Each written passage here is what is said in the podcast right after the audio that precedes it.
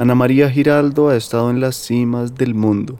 La montaña también ha sido eso y luego de, de esos descubrimientos de entender que la cima dura muy poco, las celebraciones son muy cortas, ¿cierto? Una celebración eh, dura muy poquito realmente y tú ya después de eso pues se acaba y todo sigue, ¿cierto? Todo el camino continúa. Entonces finalmente la vida cambia todos los días, todas las cosas cambian y lo que de alguna manera está ahí conectándolo todo es ese camino que tú recorres. Nació en Manizales y su camino, su trayectoria como deportista, empezó con la natación, luego subió a la superficie a probar con la bicicleta y después se apasionó con las montañas. Ahora está a punto de lograr uno de sus mayores retos, llegar a la cumbre de la montaña más alta de cada continente y región polar. Solo le falta una de esas siete cumbres. Es la única vez en mi vida que no he tenido preguntas en mi mente. No tenía ni una pregunta. Y viendo ese amanecer, sentía que todo lo sabía, que todo lo comprendía, que no había confusión de nada. Y era como si en ese momento toda la sabiduría estuviera ahí. Más allá del éxtasis de la cima, lo que ha podido ver desde arriba es la suma de los pasos que la han llevado hasta ahí los temores, el esfuerzo físico y mental, el silencio de la montaña y la pequeñez ante la inmensidad.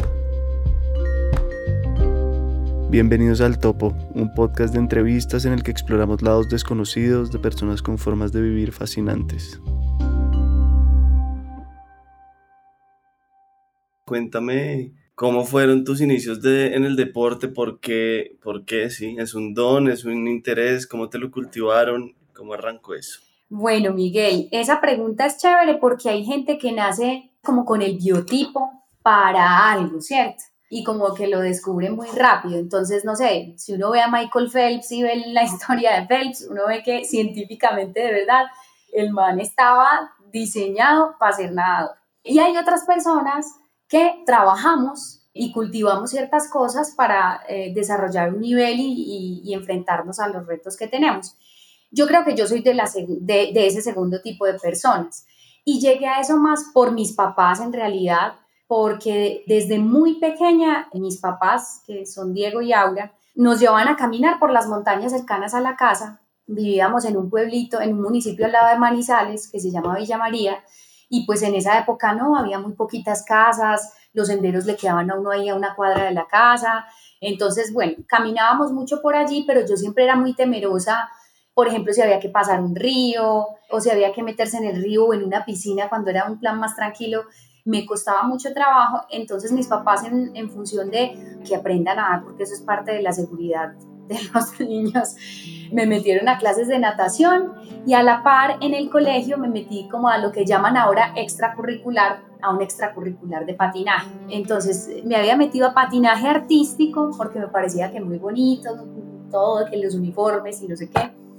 Y pues a clases de natación. Las clases de natación al principio no las disfrutaba ni sí. Yo solo recuerdo como llorar mucho en la piscina y como entre tres personas tratar de darme la clase porque era demasiado temerosa. Entonces las primeras clases eran como, como un sufrimiento porque era meterme a la piscina sí o sí y, y bueno, hasta que de alguna manera poco a poco ese esfuerzo continuado del entrenador del señor Carlos Paipilla, que ya murió, era el entrenador de natación clásica de Manizales, me enseñó. Me enseñó, él logró este desafío y aprendí a nadar. Y en el colegio, entonces seguí eh, dos días a la semana con patinaje artístico.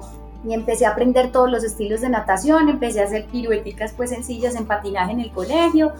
Y sucedió que con patinaje artístico gustándome más, cada vez que iba a competir, que había un intercolegiado, que había una competencia del colegio o algo así, algo pasaba.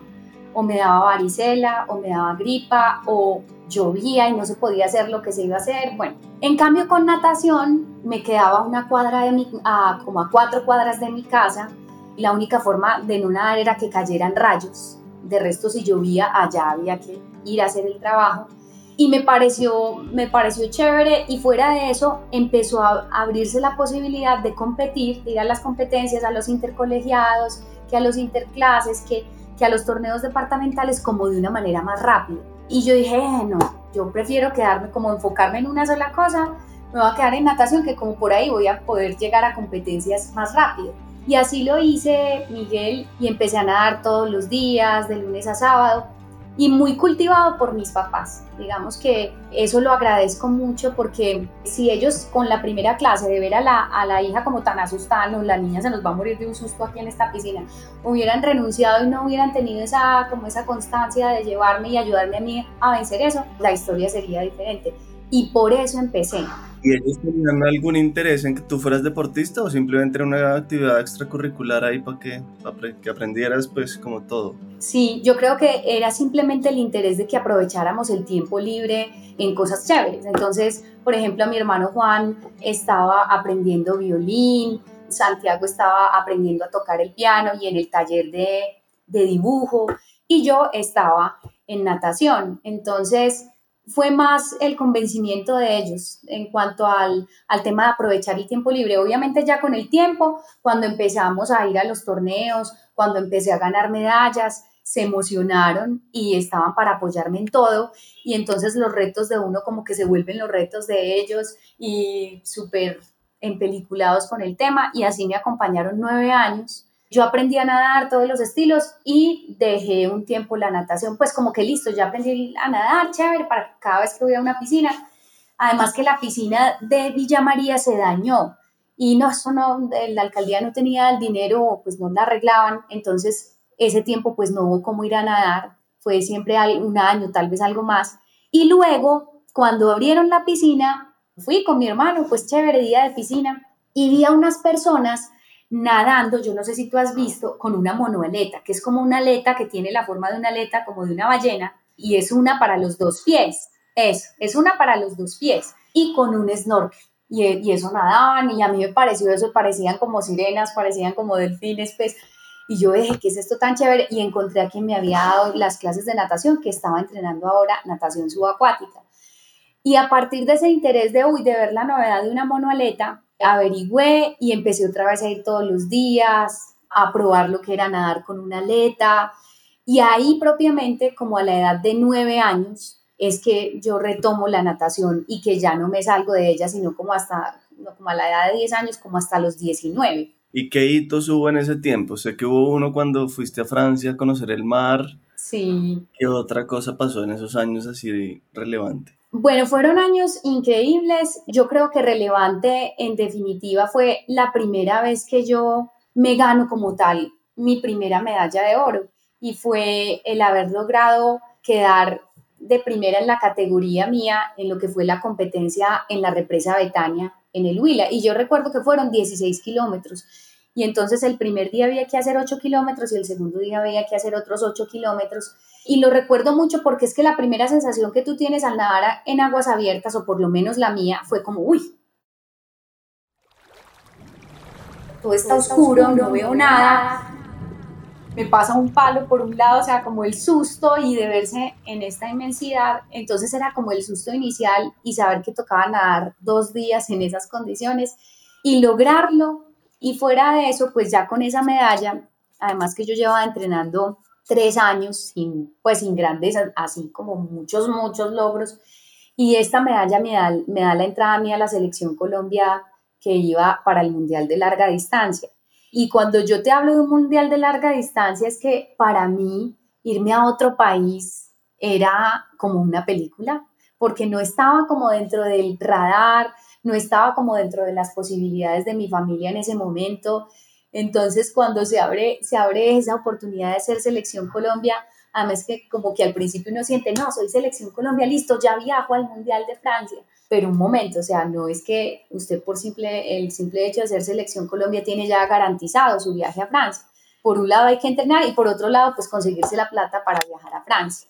Y fue un proceso muy chévere porque mi papá trabajaba en el banco, en el Banco Popular, y mi mamá ama de casa, tres hijos. Entonces, la plata era, pues, y mi papá era supernumerario, él reemplazaba a todo el que no estaba por ahí. Entonces, hacer rendir ese presupuesto familiar era complejo y cuando me gano mi puesto en Francia, lo primero que yo pensé es, pucha, ¿cómo vamos a hacer? Esto cuesta mucho dinero. Te digo que en pesos de la época, o sea, lo que costaba el viaje, en el año 95 eran 4 millones y medio. Los viajes han bajado de precio, pues los tiquetes en esa época eran carísimos. Entonces, cuando tú piensas en cuatro millones y medio para una familia con tres hijos que solo el papá trabaja, pucha, era el tema. Y lo que recuerdo de ese viaje fueron los bazares, la, venta de empanadas, de buletas, escuchar cantar a mi papá en las orquestas, recogiendo recursos para eso, mi mamá también gestionando rifas. Y cómo con toda esa suma de cosas, mis papás en ese momento me enseñan el significado de lo que yo llamo, lo que es posibilidad, de verdad, hacer algo posible. Eso yo lo viví a la edad de 15 años, era como sin tener ni un peso, de la noche a la mañana, ellos logran recaudar 4 millones y medio para que yo viaje a Francia. O sea, era como de locos. Y, y recuerdo mucho algo muy especial, y era que cuando yo fui a ese viaje, y todavía lo recuerdo así, yo veía las calles por las ciudades y pueblitos por donde yo pasaba y el mar y todo, porque yo no conocía el mar, lo veía como en el color de las películas, como la imagen que se ve cuando uno va a cine, y así lo tengo escrito en la bitácora de, ese, de esa época que todavía la tengo guardada, que yo relato que todo lo veía como, como en el color de las películas. Entonces, ese fue un hito maravilloso. ¿A dónde fuiste? ¿A qué parte de Francia? Fue a un pueblito que se llama La Ciotat y eso queda como a media hora o 40 minutos de Marsella, porque la competencia era en el mar Mediterráneo. Entonces, claro, eh, fue el, el viaje, el torneo en sí, ver personas de tantos países, el desfile con las banderas de los países, la competencia con tantas nadadoras de todas partes, ver nadadoras gigantes con entrenadores, masajistas, con toda la parafernalia del equipo colombiano, pues como con lo justo, todos, cada uno con una sudadera de Colombia diferente, porque ni siquiera había uniforme para toda la selección. ¿Y cómo te fue en la competencia? Me fue terrible, pero tengo tengo una cosa para contar allí, es que, bueno, el tema fue que yo quedé 36 entre 37. Y ojo que la 37 se había retirado. Pero aquí, Miguel, yo sí quiero decir, o sea, ¿qué sucede? Esa competencia era en el mar. El mar no era como el mar de acá, calientico, sino que eso era helado, entonces había que ir preparado con traje de neopreno, había que entrenar en Colombia con traje de neopreno, o sea, hacer toda la preparación para lo que iba a ser el reto allá. Pero si yo te estoy hablando que conseguir esos 4 millones y medio para el viaje fue duro, pues conseguirse un traje de neopreno también era, era complicado y me acuerdo que los, los que eran profesionales, los trajes profesionales, pues costaban un montón, había que traerlos de otra parte porque en esa época no estaba pues que, que Mercado Libre, que pues como esa facilidad para uno compre por internet y me llega, no, en esa época no era así, era si uno tenía un amigo en Estados Unidos que viajara, que se lo mandara, no, entonces lo que hicimos fue contactar una empresa en Medellín y que trabajaba algo con materiales de neopreno y que me diseñara un traje. Pero, fue súper, como decimos, hechizo, sí, medio artesanal. Y ese traje, primero era de manga sisa y el frío se me entraba, pues, o sea, los brazos, las manos, todo muy frío. Y fuera de eso, el traje me había quedado grande y ya no había tiempo de mándelo. No, eso era hacer otro traje, no, ya no había cómo. Yo me fui con mi traje grande. Y claro, cuando esos trajes tienen que quedar tan apretados que casi que tú te tienes que echar vaselina para que eso pueda entrar, porque eso queda presión. Cuando yo me metía al mar, se me formaba una bomba entre mi cuerpo y el traje, entonces acumulaba una cantidad de agua y era un lastre. Un lastre además de agua helada. Eso sumado que yo nunca, eh, en la preparación previa, pues nunca fui a nadar como al mar, entonces todo el tema de nadar en agua salada, la burbuja de agua que todo el tiempo me acompañó y que me pesaba hartísimo. Entonces yo recuerdo mucho, Miguel, que, que yo cuando llevaba como dos kilómetros, porque eran cuatro, llegó una balsita, una lancha que llevaba jueces de la carrera. Y estos jueces en inglés me hablaban, yo no, no, sabía muy bien inglés en esa época, pero les alcancé a entender lo que medio me decían con señas y demás. Era como que ellos me decían, súbase, me hacían para que me subieran, pues porque ya no había más nadadoras, mejor dicho, yo era la rezagada y pues ya estaba muy lejos, entonces me iban a, a llevar.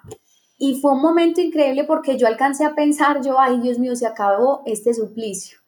Yo tenía ampollas en los pies, la garganta estaba súper mal porque estaba pelada por la sal del mar, la boca la tenía encalambrada del frío, entonces no la podía cerrar, entonces tragaba mucha agua, la burbuja de agua helada. Yo dije, llegó mi salvación, me voy a subir a esta vaina y, y termino.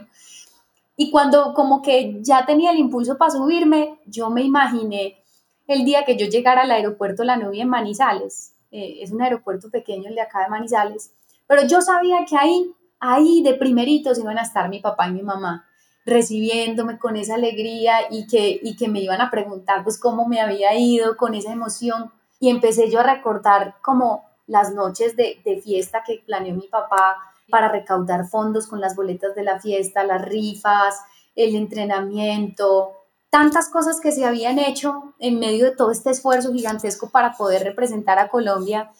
Y yo dije, pucha, y yo retirarme, decir que ni siquiera la terminé. No, no, yo no me puedo permitir eso. Y ya sabiendo que iba de última, que me habían cogido una ventaja increíble, yo dije, no, yo esta vaina la termino. Entonces, yo dije, no, no, sigan, no, yo voy a terminar. Y no terminé. no, no me subí nada. Y cuando llegué, o sea, me quité la monoaleta, alcancé a ver que estaban ya haciendo la premiación, le tomé la foto a, a las que habían quedado que en el podium quedaron unas rusas y ganó una ucraniana, creo, y de una para la ambulancia, porque yo llegué con una hipotermia, entonces eh, me ayudaron a quitarme el traje, yo temblaba, me dieron una, una pastilla, me pusieron manta térmica y ahí estuve en la ambulancia como media hora hasta que me recuperé, pero la verdad fue que, o sea, la, la di toda, la di toda y, y yo creo que eso, eso me forjó mucho el carácter en cuanto a que yo no soy una mujer que desfallezca con facilidad ante las cosas. Y recuerdo mucho esa experiencia y recuerdo ese esfuerzo y, y por eso lo cuento con orgullo, pues no lo cuento ni con pena, o sea, lo cuento de verdad. Había que explicar ese, esa posición, ese lugar. Claro, yo lo cuento con todo el orgullo y, y yo dije, pucha, terminé. Ya después vinieron otros hitos muy chéveres como eh, pues el nivel lo fui mejorando, mejorando, mejorando y ya años más tarde, o dos años más tarde en Polonia, llega el Mundial de larga distancia, pero ya en categoría mayores. Ahí te estoy hablando que hay las personas nadan mucho más rápido, ya es como nadar en una categoría abierta. Y eran como unas 40 nadadoras de todo el mundo. Y ahí logro llegar a la posición 16, nadando en un lago en Polonia. Entonces, con muy buenos tiempos, o sea, y Colombia era una época en la que Colombia apenas estaba peleando posiciones en natación subacuática en el mundo, una medalla era, pues, no, mejor dicho, el sueño de todos, pero eso se tardó muchos años en, lograrlo porque era un deporte nuevo en el país y ya la historia es que hay campeones en, el país de esta, de esta disciplina deportiva. También otro hito chévere fue el lograr quedar de campeona panamericana en los 6 kilómetros en San Andrés y haber logrado la vuelta más rápida entre hombres y mujeres en esa oportunidad. Y fueron nueve años increíbles, pues yo creo que de viajes, de conocer lugares que de otra manera no hubiera podido conocer en ese momento de mi vida, de aprender mucho, de aprender a ganar, de aprender a perder, de ver a mis papás ese esfuerzo tan bravo enseñándole a uno que las cosas de verdad se construyen, se hacen. Claro, hay barreras, hay limitaciones, pero usted la forma es cómo gestiona esas limitaciones. Entonces, bueno, no, fue un, fue periodo muy bonito hasta que un día llego a la piscina a entrenar y gracias, mejor dicho, a, que hablo con otra compañera y esa compañera me dice, ay, yo le voy a decir hoy al entrenador que me voy a retirar. Y yo, ¿en serio? Y era, y era pues de las mejores del equipo. Y yo, ¿en serio? ¿En serio? Y de una, me, me sale a mí como ese, ese semáforo o, ese, o esa vocecita interior que me dice, oiga, usted hace rato viene como aburrida nadando. Como que ya no ¿Cómo qué? Como aburrida nadando. ¿Por qué no hace usted también lo mismo?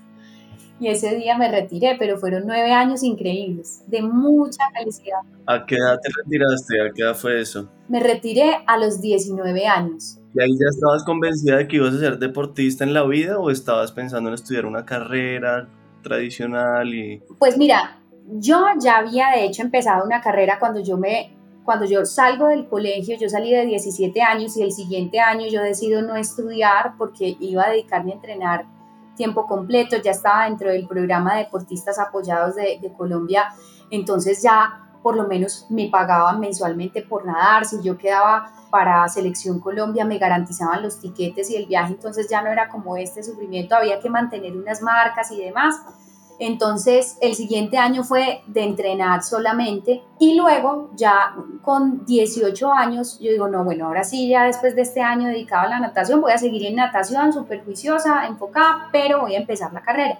Y ahí empiezo ingeniería electrónica en la nacional y, pucha, lo que fue compaginar ingeniería electrónica con natación y mantener mi cupo en el programa Deportista 100 de Oro era, fue un reto tremendo que al final de ese año, de ese primer año de universidad, yo termino pesando 47 kilos mi peso habitual son 51, 52, yo de 47 ya me veo esa enferma. Entonces yo termino pesando 47 kilos con un nivel de estrés tremendo porque rendí en la universidad, mantener las marcas para, no para que no me retiraran del programa, para seguir viajando a los torneos. Era un tren de vida bien, bien complejo. Y al siguiente año viene un torneo en Italia, estaba preparándome mucho para ir y por unas diferencias con el entrenador de la selección me saca de, ese grupo de seleccionados para ir a Italia. Yo ya tenía mis tiquetes porque era deportista apoyada y ya digamos que tenía esa garantía. Y yo creo que eso detona en mí el cuestionarme si de verdad seguir en ese lugar tenía sentido para mí o si yo ya quería hacer otras cosas. Yo tenía a mi hermano mayor, a Juan Diego, que todo el tiempo me decía como, oye, ¿usted cuándo va a salirse de esa piscina? Que yo le presento a mis amigos que montan bicicleta, los que se suben montañas, pues que no dando vueltas en una piscina todo el día, qué pereza. Entonces yo tenía esa voz, tenía el cansancio acumulado de la carrera, más, más esas horas de entrenamiento, más la presión. Entonces el entrenamiento para mí se empezó a volver algo no disfrutable como que no sentía tranquilidad, paz interior, porque tú puedes estar muy enfocado, entregarla toda, estar clavado en algo cansado, ¿cierto? Pero sientes esa convicción en el interior que es tu lugar. Pero cuando tú ya no sientes como esa convicción y esa paz interior de que estás en el lugar que es, eso termina reventando por algún lado. Y ese día, para mí, la voz de mi amiga, me voy a retirar, fue el punto decisivo. Y yo dije, pues lo voy a hacer, lo voy a hacer. Y así de la nada, o sea, no tenía planes de retirarme. Dije, listo, yo no vuelvo aquí. Esa, esa tarde llegué a mi casa, le dije a mis papás que me había salido de natación, que ya no quería seguir y al principio fue como, pero ¿cómo se va a salir si viene el torneo de Brasil, el otro campeonato mundial en Italia? Por Dios, pues puede seguir en los deportistas apoyados. Y yo, ay no, ya, ya no, ya no lo disfruto. Y lo siguiente que pasó fue como, como bueno, pues sí, o sea, son los sueños suyos, tranquila, si, si es lo que quiere hacer, pues nos hemos gozado mucho su etapa en la natación, pero bueno, dale que te apoyamos. Y entonces ahí, ahí que vino, sí, terminaste la carrera y suspendiste el deporte un rato o de una bicicleta y lo demás. Pues mira, cuando uno queda picado con el deporte, o sea, de verdad desde el interior, uno ya de ahí no se sale. Ya de ahí es muy difícil porque es algo que alimenta el alma, alimenta el espíritu de una forma increíble. Para mí el deporte era un hábito, es un hábito de vida, es vida en sí misma. Y ahí sí, ahí te quería preguntar un poco eso, como en términos más amplios, ¿qué significa el deporte para ti y para los humanos? A mí me parece como curioso que creo que somos la única especie que lo hace por hábito y por competir y por rutina, ¿no? Porque los otros lo hacen por supervivencia, o sea, el, el, león o el jaguar o las eh, corren, pero pues por supervivencia, porque tienen que ir a cazar.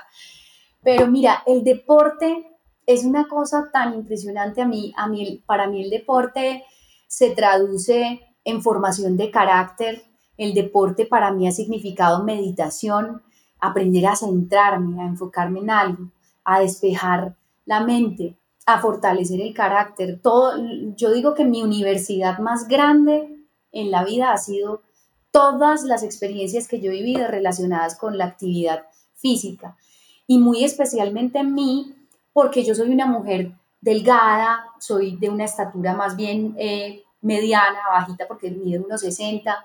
He sido muy temerosa para dar los primeros pasos y con el deporte he encontrado el camino para ayudar a desafiarme y a enfrentar muchos de esos temores. Y el deporte se traduce también para mí en, en vida, en paz, en a la vez que es paz, es movimiento, es, es como ese pulso, es o sea, tienes un cuerpo, tienes unos músculos, tienes pulmones, ponlos en movimiento. Y lo que los estados que tu mente logra tener cuando estás haciendo actividad física de una manera consciente, de una manera presente, sea porque eres un competidor y, tienes que lograr una marca o una medalla, o sea porque eres un aficionado y estás subiendo en tu bicicleta por un sendero, cuando logras estar ahí de verdad es, es increíble es vida, es estar como en, en armonía, es, son, para mí tiene los tres componentes que hay que poner en movimiento en la existencia y es mente, cuerpo y corazón. Y los tres los pone ahí. Entonces, eso para mí ha sido el deporte y cuando yo me retiro de la natación, yo no me retiro porque esté cansada del deporte. Yo me retiro porque estoy cansada, pues como en sí de la natación y ya de lo que significa en mí la natación en ese momento de la vida. No me retiro de la universidad, sino que la continúo. Lo que sí hago es cambiar de carrera porque definitivamente ingeniería electrónica a mí me gustan las matemáticas, pero cuando empiezo a ver circuitos, yo digo, uy, no, este mundo de los circuitos como que no es para mí, pero no, pues no quiero perder la matemática, eso que ya he hecho, voy a estudiar industrial, que me permite como mirar hacia, hacia muchas partes. Y mi hermano, literalmente, o sea, me salgo de natación y me presenta a los amigos que montan en bici y a los que van a la montaña. Entonces empiezo yo a salir en bicicleta de montaña, que tenía una bicicleta desde hacía seis meses guardada que mis papás me habían regalado. Salía un grupo por ahí de 30 y de esos 30 eran más o menos 27 hombres y 3 mujeres. Entonces era muy, muy especial porque yo el estado físico lo tenía, pero yo lo que no tenía era habilidad en la bicicleta y esta gente se metía por los cafetales, por las trochas, por empalizados, por empedrados. Yo recuerdo llegar a mi casa llena de morados, inclusive una de las cicatrices que, de las pocas cicatrices que tengo, las tengo en mi brazo izquierdo, y fue de una de esas montadas que en un camino me deslicé, caí en un vidrio y cogida de puntos, bueno, todo. Yo llegaba vuelta nada, pero feliz. Y recuerdo mucho a los niños mucho más pequeños que yo, porque había niños menores de 10 años que se movían en esa bicicleta súper bien y me decían, Ana, vea, coja el empalizado así, así se baja una roca, así. Y fue muy chévere porque todos estos hombres como enseñándome a cómo abordar una trocha, cómo bajarme un empalizado. Y fue una época muy bonita porque conocí muchos caminos en Caldas, muchos caminos veredales, muchas rutas chéveres entre las montañas. Y era cada salida en bicicleta era un paseo. Y ahí descubrí mi amor por la bici. Descubrí que uno en bicicleta puede llegar a cualquier lugar del mundo y empecé también con el grupo de montañismo y de escalada que había en ese entonces en Manizales, todos aficionados.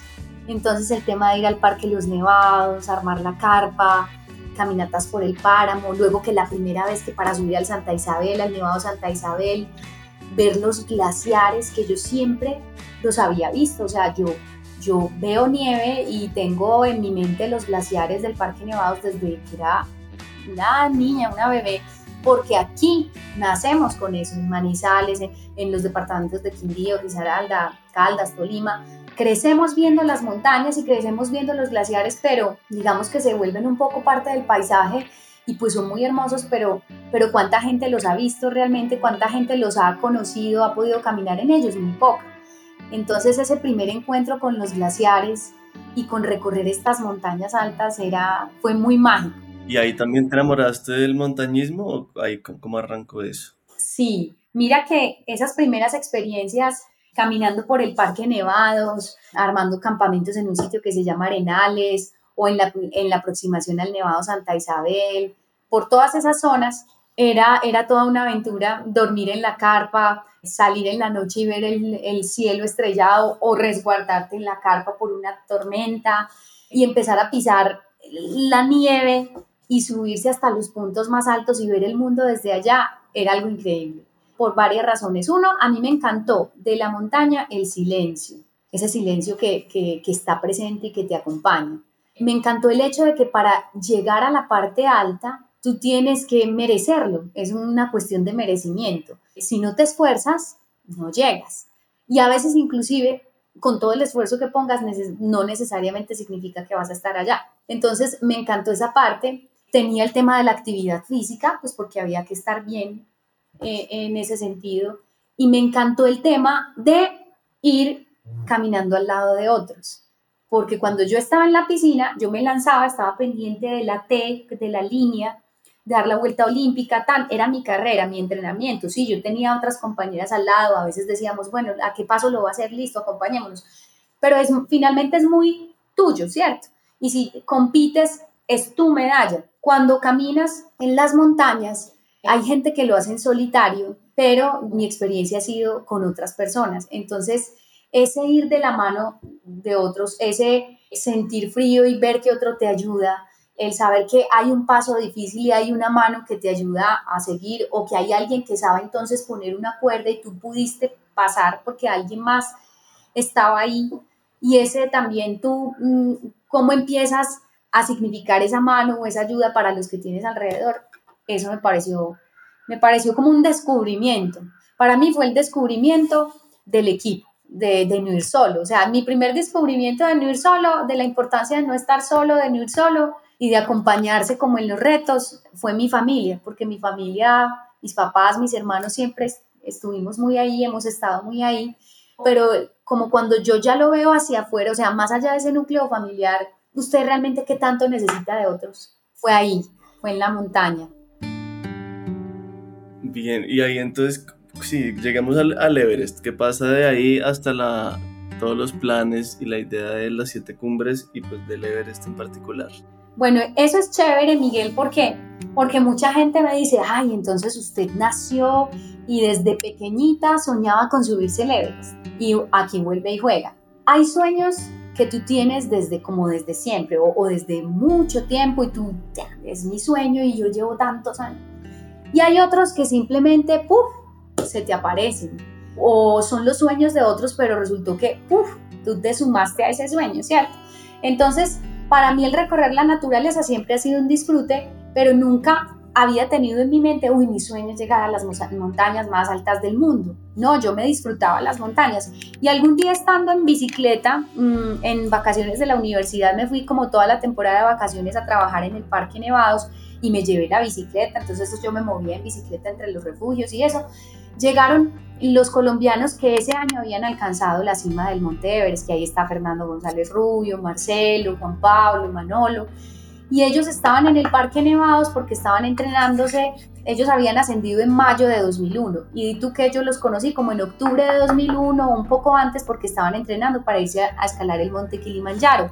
Y ellos ya estaban en otro proyecto que era hacer las siete cumbres la montaña más alta de cada continente y de cada región polar. Y bueno, yo los conocí, me parecía increíble ver estos personajes, bueno, en fin, y hablé con ellos como 15 minutos, escuchándoles así de flash las historias que contaban. Y ellos sí me empezaron a preguntar, oiga, pero usted dónde viene en bicicleta? ¿Cómo así? ¿Usted cuántos años tiene? ¿Y cuántos días va a estar en la montaña? Bueno, ya, eso pasó. Y un año después resultó que me llamaron, estaban con el mismo proyecto Siete Cumbres, pero esta vez ya se iban para Concagua y el proyecto ya había involucrado mujeres. Y ahí si quieres expliquemos qué son, cuál es el proyecto Siete Cumbres. Bueno, digamos que hay dos proyectos de montaña, digamos que muy conocidos en el mundo. Uno de ellos son los 14 8000, que en el mundo solo hay 14 montañas que superan la altura de 8000 metros. Y un proyecto de montaña es subirse todas esas. Y otro proyecto muy conocido es el proyecto de las siete cumbres, que implica subirse la montaña más alta de cada continente. Ahí van cinco, ¿cierto? Una por América, por Asia, en fin. Y de cada región polar. Entonces, más, más esas dos, por eso suman las siete cumbres, ¿cierto? Entonces, ellos ya habían hecho Everest en 2001, habían hecho Kilimanjaro en 2001 y ahora la de África, la más alta de África. Y ahora seguían a escalar la más alta de América, que era el Monte Aconcagua en Argentina. Y el proyecto ya había involucrado mujeres. Ellos necesitaban involucrar una mujer más para el equipo eh, de Aconcagua porque Diva Criollo, que era la mujer que, que los había acompañado en África, no podía en Aconcagua. Y bueno, estaban como, bueno, ¿a quién llamamos? Y dos de las escaladoras en las que pensaron estaban en ese momento fuera del país y en una reunión que estaban en Bogotá, literalmente se acordaron, venga, esta mujer que vimos montando en bicicleta en los nevados, si monta bicicleta en los nevados y camina en las montañas, de pronto se le mide la cosa, porque en esa época no había muchas mujeres en esto, y así fue, Miguel, me puedes creer. Y uno de ellos, Nelson Cardona, que me conocía porque es de Manizales y había sido guardaparques era guardaparques de, de la unidad de parques nacionales, me dijo, ah, yo, yo consigo el teléfono. Y me llamaron, fue así como, bueno, si le interesa, véngase a una reunión en Bogotá que vamos a tener esta semana. Cogí un, bus de expreso bolivariano, viajé toda la noche, con la ropa que llegué, así llegué a la reunión, me encontré con todos estos personajes y con otros que, que se habían sumado al proyecto, eh, rayando en carteleras, que, que era la Concagua, que para cada quien que significaba las siete cumbres, y me empezaron a contar y me dijeron, bueno, este es el proyecto, queremos invitarla a usted a que, a que nos acompañe a la de todo está patrocinado y tenemos seis meses para prepararla, en lo que haya que prepararla. Y fue como, bueno, ¿Qué tan preparada te sentías o estabas? Pues mira, Miguel, físicamente yo me sentía muy preparada porque a mí me había ido muy bien en altura. O sea, las veces que había subido al Parque Nevados, nunca me había dado soroche, me movía con buena velocidad. Digamos que mi cuerpo responde bien en altura, pero me daba mucho susto ya la parte técnica porque una cosa es como subirse la ruta sencilla del Nevado del Ruiz o la del Santa Isabel, pero cuando ya te dicen no, ya es pues ir a la Concagua, pues una montaña de casi 7.000 metros de altura, era otra cosa. Entonces, a pesar de todo lo maravilloso y, como soñado que parecía esta gran oportunidad, dentro de mí había, había mucho temor, porque como te digo, he sido temerosa para dar esos primeros pasos. Y yo llego a Manizales con una profunda duda si seré capaz, escucha, qué tal que algo me pase, son seis meses, es mucho tiempo, pero a la vez es muy poquito, y yo no conozco, o sea, solo conozco a Nelson Cardona, pero todos los demás son desconocidos para mí, y era como ese miedo. Y mi hermano mayor, yo tengo dos hermanos, Santiago y Juan Diego. Con Santiago nos llevamos dos años y medio y fue con, ha sido el compañero de juegos porque siempre fuimos muy parejos. Y Juan me lleva ocho. Juan fue el que nos, el que inspiró cosas muy chéveres en nuestra familia frente a aventurarnos a querer algo mejor, a, no importa, o sea, el camino es desconocido, pero láncese, láncese, mida el riesgo y láncese, hágalo, atrévase. Entonces Juan, cuando me ve con esas dudas, me dice, oiga, no, pues me tiene aterrado, o sea, yo quisiera ir a la Concagua, o yo, o sea, yo he ido a la Sierra Nevada del Cocuy, he estado en los nevados, viajé a Ecuador, que me hicieran esa propuesta a mí, qué dicha, pero se la hacen a usted y usted ¿qué, qué, qué tal si me pasa esto, que lo del más allá, que, que...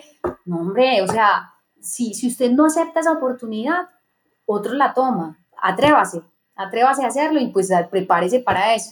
Y digamos que me atreví finalmente y fueron seis meses muy chéveres, increíbles, de estar caminando, de estar aprendiendo al lado de los de las siete cumbres, de estar aprendiendo de Juan Pablo, de Marcelo, de Rafael Ávila, que es un gran escalador, de Carlos Alberto Camargo, de todos ellos, aprendiendo, o sea, técnicas de montaña, de cómo progresar en glaciar. Estado físico lo tenía todo, pero había que prepararme para esas cosas. Entonces, yo creo que fue como un punto, un hito en mi vida, porque a partir de haber tomado esa decisión, se abrió un mundo de posibilidades que en gran medida me tiene donde estoy hoy, haciendo lo que hago hoy, soñando lo que sueño hoy, o sea, fue, fue un hito.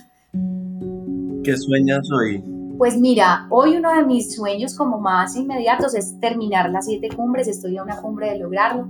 Me sueño recorriendo montañas con mis hijos y con Francisco, mi esposo, y viviendo aventuras con ellos en, en la naturaleza. Me sueño y lo he podido hacer además, sino que ya lo he hecho, pero es, sigue siendo parte constante de mis sueños me sueño recorriendo más montañas al lado de equipos de mujeres, no porque no me guste recorrerlas en equipos mixtos o al lado de hombres, sino porque, porque he descubierto en el proyecto de Mujeres a la Cumbre que llevo a cabo con la empresa de mi hermano Juan, que es Comandai Adventures, que tiene un proyecto que se llama Mujeres a la Cumbre. Y en este proyecto hemos acompañado mujeres al Nevado Santa Isabel y al Nevado del Tolima, que es una experiencia increíble por todo lo que allí se construye, por lo que uno le puede transmitir a muchas mujeres que no se han atrevido a hacer ciertas cosas no porque no sean capaces, sino porque no han descubierto que, que son capaces y que, y que lo pueden hacer. Entonces me sueño llevando a cabo más proyectos de este tipo y no solo en montaña, sino en otro, en otro tipo de entornos. Me sueño escribiendo la historia de las siete cumbres con ilustraciones de tal forma que tú como Miguel la, la puedas leer y, quieras pasar la siguiente página, pero que mis hijos, siendo más pequeños, vean las ilustraciones y digan, uy, qué chévere, qué pasó en Kilimanjaro y que cómo era esta flor. Entonces me sueño trasladando esas bitácoras de lo que ha sido la vida mía, que, desde esa bitácora que yo te cuento del campeonato en Francia hasta la de cada montaña, trasladándola a libros con ilustraciones. Me sueño pues muchas, muchas aventuras y sueño contándole a muchas más personas del mundo lo que ha sido los aprendizajes de mi vida, porque A mí me gusta contar historias, me gusta conversar, por si no te has dado cuenta. me extiendo mucho en las respuestas. Y he tenido la, la posibilidad de ser conferencista para muchos grupos. Y cuando yo cuento mis historias, yo siento que las vuelvo a vivir y que fuera de eso, esas historias dejan semillitas sembradas en otras personas. Entonces, desde que tú puedas sembrar algo de todo eso que has recibido en otro, así sea en una persona, es como, uy, felicidad multiplicada. Entonces, esos son como los sueños. ¿Y por qué llegamos a esto? Porque yo te decía que el haber aceptado la Concagua fue un hito en mi vida. Ese decir sí, ese atreverme a enfrentarme como a un terreno desconocido y unas experiencias que demandaban bastante, fue abrir una puerta. Y una vez se abre esa puerta, como que el mundo se abre.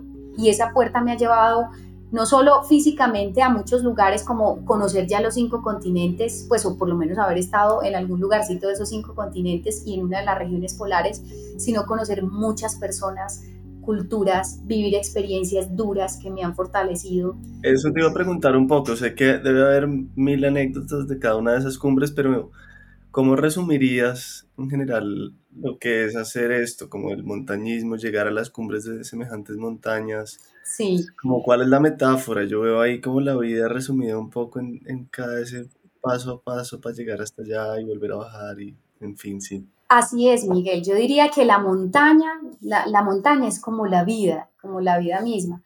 A pesar de que finalmente, pues cada ser humano es, es un mundo en sí mismo, esa montaña es algo que no se debe abordar en solitario, ¿cierto? En la vida, pues está esa interdependencia se ve en la naturaleza, se ve en nosotros como seres humanos que hemos logrado llegar hasta donde estamos porque hemos creado comunidad. Entonces, la montaña es un paso a paso, la vida también es un paso a paso. Lo que yo te decía, en las montañas, así tú estés súper bien entrenado, nunca hay una garantía de que vas a llegar arriba y que te vas a parar en la cima. ¿Por qué? Porque hay cosas que no controlas. En la vida es la misma vaina. Uno se prepara, lucha, la cosa sí, proyecta y resulta que no, que no le salió como uno, como uno pensaba. Entonces, ¿cómo recibe uno eso?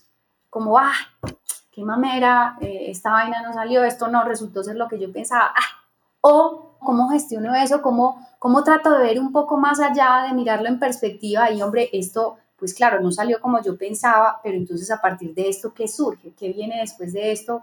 Entonces la montaña también es eso, la montaña es silencio. Y en esas largas caminatas o escaladas o a mí, yo todavía no he vivido eso, pero el dormir colgado en una pared, lo que también implica es esos silencios, esa conexión contigo mismo y con lo que te rodea, eso también es la vida. En la vida deberíamos darnos más, más oportunidades de silencios y de, y de conexión, ¿cierto?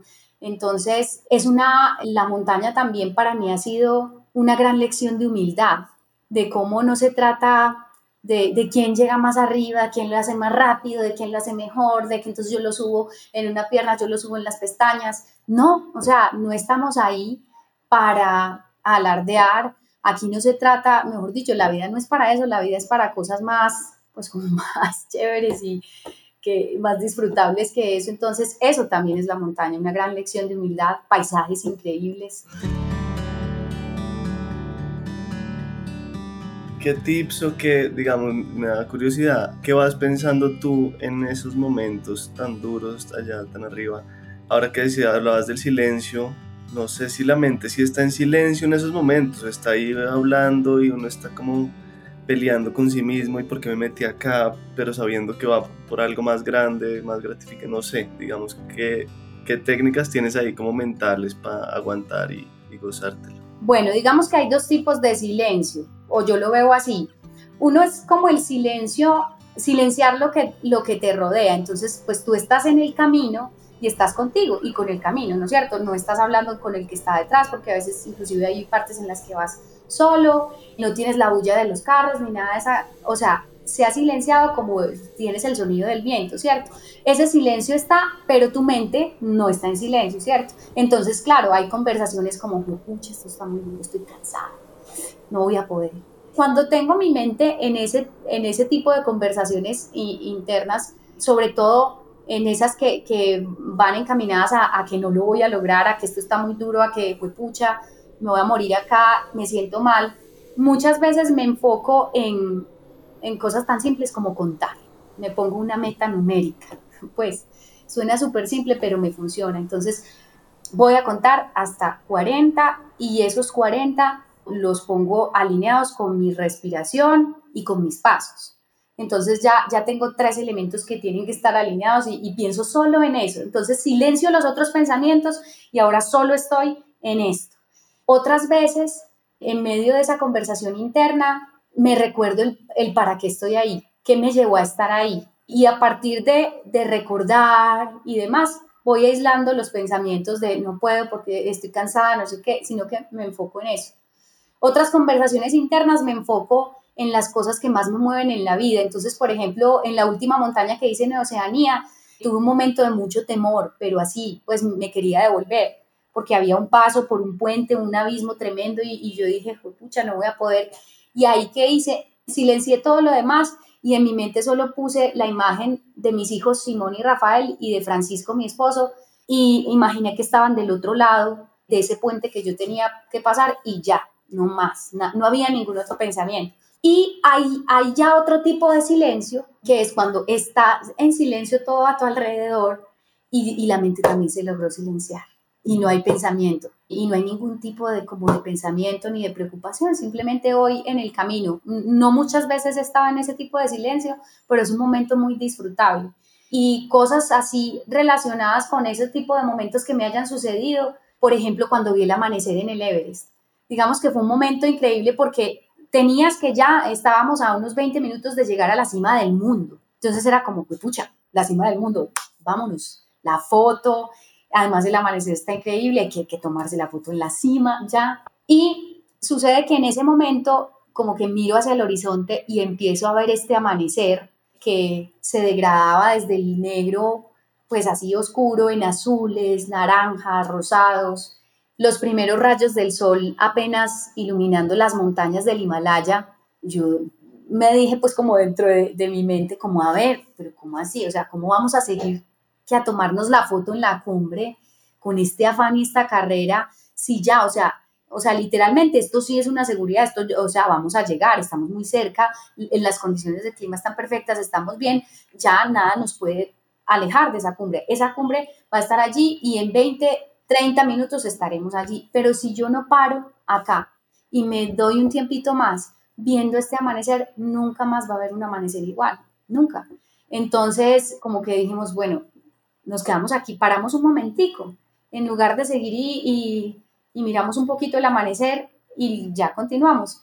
Y yo creo que fue la mejor decisión porque me llevó a vivir eh, un momento en mi vida que, que creo que he tenido es, y es que viendo el amanecer, en medio de ese, de ese silencio, pues de las cosas externas, en mi mente, tú sabes que pues a todos nos pasa que uno siempre en la mente tiene pues pensamientos y preguntas. Uno todo el tiempo está inquieto por cosas, que, si, será que si tendré la reunión de mañana, que de qué tema haré el próximo podcast, que esto, que la publicación de aquello, que los niños, que el colegio, bueno, muchos pensamientos dependiendo de quién seas tú. Pero siempre hay preguntas, muchas preguntas. Y en ese momento, viendo el amanecer, yo se me empezaron a salir las lágrimas, o sea, fue como, como una reacción del cuerpo, como que solo podía llorar de la emoción. Y era como si yo no tuviera, es la única vez en mi vida que no he tenido preguntas en mi mente, no tenía ni una pregunta. Y viendo ese amanecer sentía que todo lo sabía, que todo lo comprendía, que no había confusión de nada. Y era como si en ese momento toda la sabiduría estuviera ahí. Entonces fue, ha sido como el único momento. Entonces la montaña también ha sido eso y, y luego de, de, esos descubrimientos de entender que la cima, la cima dura muy poco, las celebraciones son muy cortas, ¿cierto? Una celebración eh, dura muy poquito realmente y tú ya después de eso pues se acaba y todo sigue, ¿cierto? Todo el camino continúa. Entonces finalmente la vida cambia todos los días, todas las cosas cambian. Lo que de alguna manera está ahí conectándolo todo es ese camino que tú recorres y el cómo te gozas ese camino. independientemente de lo que traiga, ¿cierto? Hasta la dificultad hay que aprendérsela a gozar de alguna manera. Entonces, para mí ese amanecer fue ese momento que te digo y descubrir la importancia del camino, de ese, de gozárselo, porque es que ya íbamos a llegar a la cima. Tomábamos la foto, nos quedábamos sin mucho 30 minutos y luego bájese y ya. Entonces, fue increíble. Qué lindo, gracias por compartir todo eso. Y mm, sí, no, iba a hacer una pregunta que de pronto ya la respuesta era esta que acabas de dar. ¿Cuál ha sido un momento memorable que te llega a la cabeza si piensas como en esas seis cumbres? ¿Cuál otro? Pues ya que contaste este que puede que sea el que se te ocurriera, pero de todas esas otras montañas en esos sitios, ¿qué lecciones te han quedado grabada? ¿Qué momento ha sido, pues sí, muy importante? No, muchos, Miguel, son tantos son tantos porque van desde, desde aprendizajes tan simples como estaba cruzando por un, por un bosque precioso, yo creo que ha sido de los bosques más lindos que he visto en mi vida, un bosque en la aproximación al Kilimanjaro, y empezar a, a, detenerme en ver las hojas de los árboles, había una flor que recuerdo que parecía el sombrerito de un duende, ver cómo se filtraban los rayos del sol, y, y era, hombre, la, la montaña nuevamente es mucho más que la parte nevada o que la parte escabrosa, la montaña es la aproximación. La vida es eso, ¿cierto? Cómo aprendes a ver entre el gran sinnúmero de cosas que hay en, en todo lo que te rodea, esos detalles especiales que hay por ahí, como esos regalos que están ahí. Si quieres observarlos, pues te los llevas, si no, pues si pasas muy rápido en una carrera, pues te los pierdes, ¿cierto? Llegan más rápido al lugar final pero te perdiste finalmente una cantidad de detalles. Entonces, ese momentos de, de mucha dificultad, como en el Everest a 7920, que yo ya, yo ya estaba sin fuerzas, estaba sola en esa parte del camino, porque por decisión propia había dejado ir a mis compañeros adelante, en fin, me quedo sola, sin fuerzas, ya era muy tarde, 5 de la tarde, me faltaba mucho rato todavía, yo ya llevaba 5 horas caminando y me faltaban otras 5 horas para llegar al punto de campo 3 a 8300, iba sin oxígeno suplementario y de repente como que me doy cuenta que se me fueron las fuerzas, ya estoy liquidada de fuerzas, de ánimo, empecé a llorar, de ver que ya iba a llegar el anochecer y yo ya había visto algunos de esos cuerpos que se ven en la ladera de esa montaña, de esos cuerpos de, de, personas que han quedado allí, y empiezo yo a pensar en que realmente esa es una gran posibilidad. Pero eso, ¿cómo es? ¿Se ven los cuerpos ahí congelados? Sí, no se ven todos porque de hecho hay muchos, hay cuerpos que han caído en grietas, hay cuerpos cubiertos que no están, pero yo, por ejemplo, vi siete cuerpos en toda la ruta. Y ese día que me pasó esto, yo había visto el cuerpo de un, de, un escalador que había muerto el día anterior, bajando de cumbre, como que le dio un, un infarto y cayó y murió ahí. Y lo supe porque justo, justo como una hora antes de pasar por ese punto, un escalador de Canadá me había dicho, mira, más adelante vas a encontrar el cuerpo de este escalador. Te lo digo como para que estés preparado.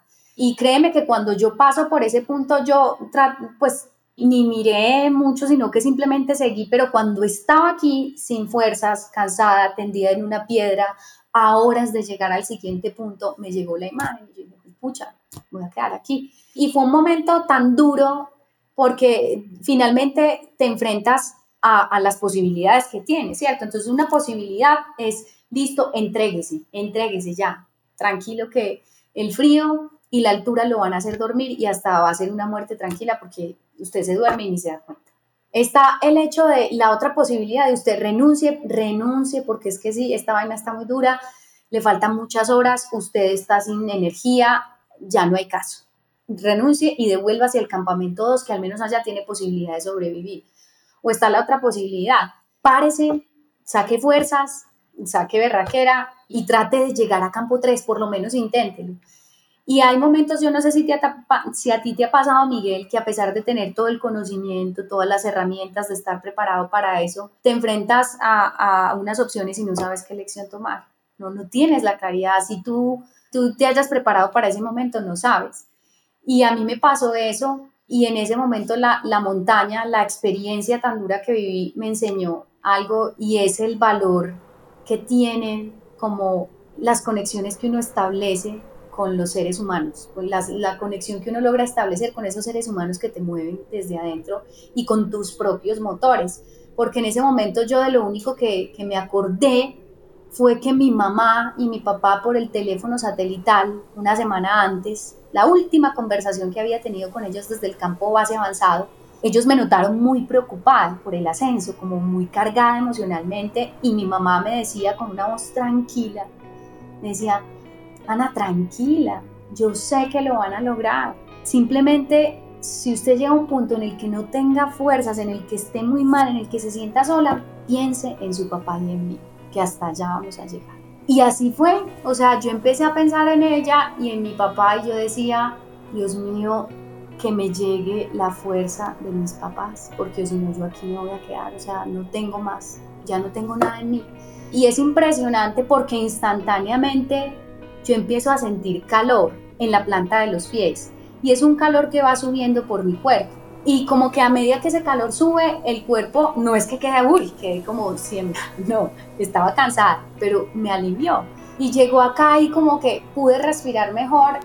Y cuando me llegó a mi cabeza, porque fue subiendo, fue como si me llegara la respuesta, nada, usted tiene que pararse, párese, vuelva a incorporar en la cuerda y eche para arriba, vamos para arriba. Y vamos a dar cinco pasos. Y así fue, daba cinco pasos, Miguel, cinco porque no había fuerza para el sexto. Y apenas daba el quinto, me ponía a respirar 10 minutos. Eso era con oxígeno también, ¿cierto? No, ahí no tenía oxígeno suplementario. Yo iba como a 7.920 metros. Entonces yo ponía el cronómetro, 10 minutos respirando. Ah, luego sonaba la alarma, listo. Otros 5. Y así. Y fueron 5 horas, porque yo llegué al campamento casi a las 10 de la noche. 5 horas en las que mi vida se resumió en avanzar 5 pasos y descansar 10 minutos. Eso era todo, esa era la vida de Ana María. ¿Y estabas sola o estabas ahí acompañada? ¿Estaban cerquita? Estaba sola, estaba sola porque es que metros más abajo, Luis Felipe, que es un escalador de Bogotá, que era de mi equipo, eh, él me vio y me dijo, oye, te veo cansada, ¿quieres que te acompañe? Pero esos pensamientos de uno que, de, los seres humanos, que, que, yo pensé de una, yo, uy, qué bueno, pero no, no, no, no, que vaya, que vaya, porque es que no, donde yo, donde yo acepte ayuda es mostrarme como débil, no, yo puedo pero eso nos pasa, ¿cierto?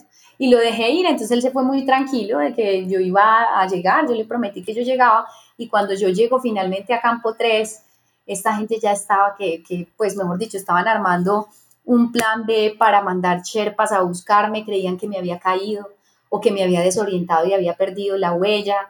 Eh, mejor dicho, eso había un revuelo en la expedición colombiana desde el campo 3 hasta el campamento base porque dijeron a la María se nos perdió. ¿Y duermen a esa altura, a 8.000 metros? A 8.300. Por este lado, el campamento, el último campamento para el ascenso es a 8.300 metros. Wow. Entonces ahí pasamos la noche y, y, ese fue mi momento. Y ese momento, Miguel, ya después, o sea, de, de revisar ese momento muchas veces, muchas veces, ese momento yo lo resumí en las tres palabras que yo te dije hace un rato frente a lo que ha sido el deporte para mí. El deporte para mí reúne de una manera increíble esos tres componentes de la vida que son mente, cuerpo, corazón. Tú puedes estar muy preparado para algo, tener el conocimiento, las competencias, ¿no? Y seguir aprendiendo día tras día. Puedes tener un cuerpo preparado para eso. Finalmente, el cuerpo, hagas lo que tú hagas, es el vehículo para tomar acción ¿cierto? Si es un podcast, entonces tus oídos, tu capacidad para conectarte con el otro, en fin. Pero hay momentos en los que todo ser humano va a pasar por alguno o varios momentos tan complejos que se salen de toda la complejidad porque son de verdad ya pasados de complejos, que ni todo lo que tú aprendiste te da la respuesta y tu cuerpo está ya en un punto como de agotamiento y de estrés y depresión que ya también se te funde. Y en ese momento lo único como que le vuelve a uno a dar ese, ese clic, ese, eh, eh, le vuelve a, encender el botoncito o la luz interior, es tener como ese motor o ese corazón muy fuerte, una convicción, una persona con la que te logres conectar, eso tiene que estar presente. Y eso a mí me salvó la vida en el Everest. Y ha sido de esos momentos de, de mucho aprendizaje. Y mira, y no fue un momento como de, de celebración, fue un momento pues muy complejo donde estaba en juego la vida pero fue un momento de, profundo, profundo aprendizaje. Qué lindo, qué fuerte. Y qué belleza ese mensaje de tu mamá. Sí, total, total. No, yo, yo, mi mamá, sabes que yo admiro mucho, mis papás, mis dos papás ya murieron, admiro mucho a, esos, a esos dos seres, a, a Diego y a Aura, por muchas cosas.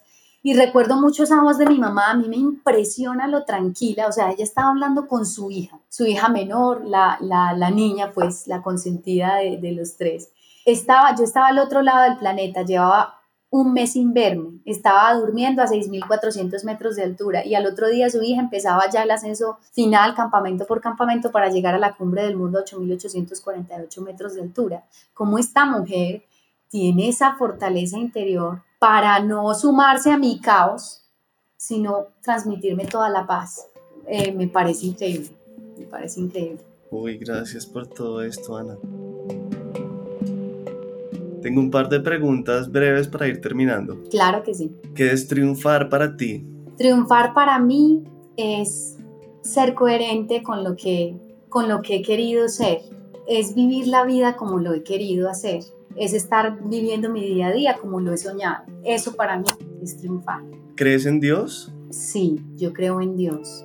Creo en Dios y el lugar en el que más siento la conexión con esa energía divina del universo, eh, de la que estoy profundamente convencida que todos los seres estamos conectados, es la naturaleza, en todas sus formas, selvas, desiertos, montañas, pero muy especialmente en las montañas.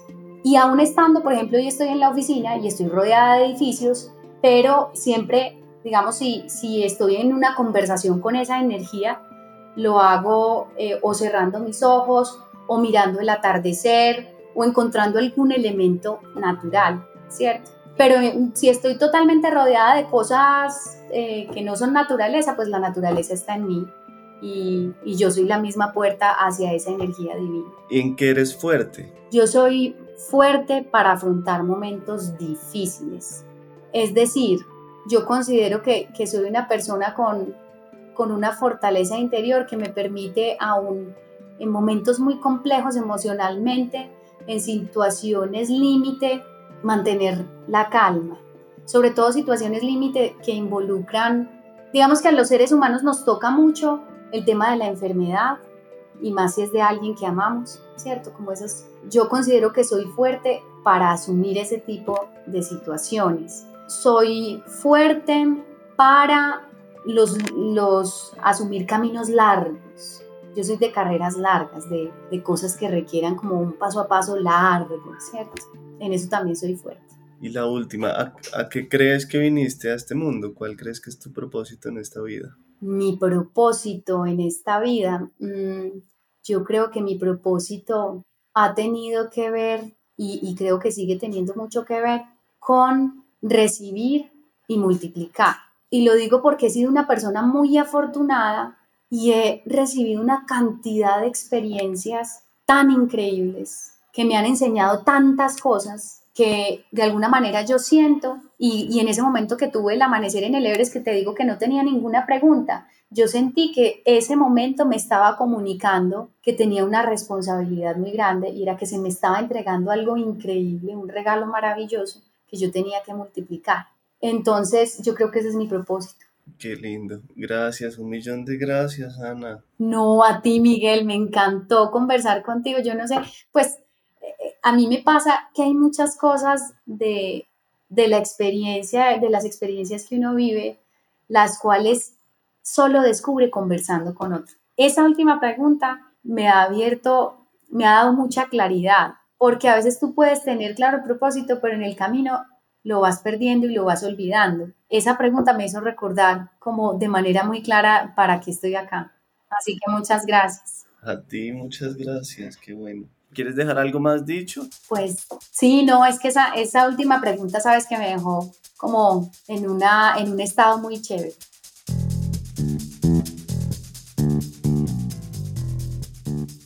El Topo es un podcast de la no ficción. El guion de este episodio fue revisado por Consuelo Pardo. La mezcla y el diseño de sonido fueron de Valentina Fonseca y Daniel Díaz. Álvaro Guerrero es el manager de audiencias y Angélica Duque es la ilustradora. Mi nombre es Miguel Reyes. Gracias infinitas a quienes ya se han sumado a nuestra comunidad y apoyan este proyecto.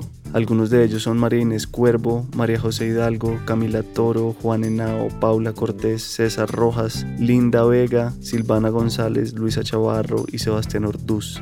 Si quieren unirse, vayan al link que encuentran en la descripción del episodio. Pueden hacerlo con el aporte que quieran y a cambio recibirán varios beneficios. Si quieren preguntar o comentar sobre nuestro trabajo, nos pueden contactar por redes sociales. Estamos como Podcast del Topo. Muchas gracias por estar acá.